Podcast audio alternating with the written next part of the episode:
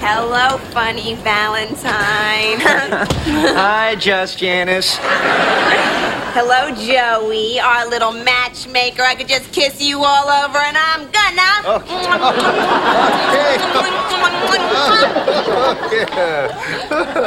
If you don't do it, I will. Something you can do.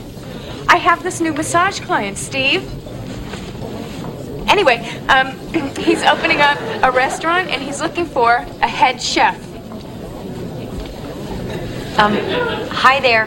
Hi. Oh yeah, no, I know you're a chef. I know, and I thought of you first, but um, Chandler's the one who needs a job right now, so. Yeah, I just don't have a lot of chefing experience.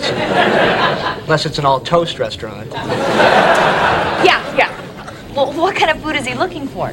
Well, he wants to do something eclectic, so he's looking for someone who can, you know, create the entire menu. Oh my Yeah, God! Uh, I know. So what do you think?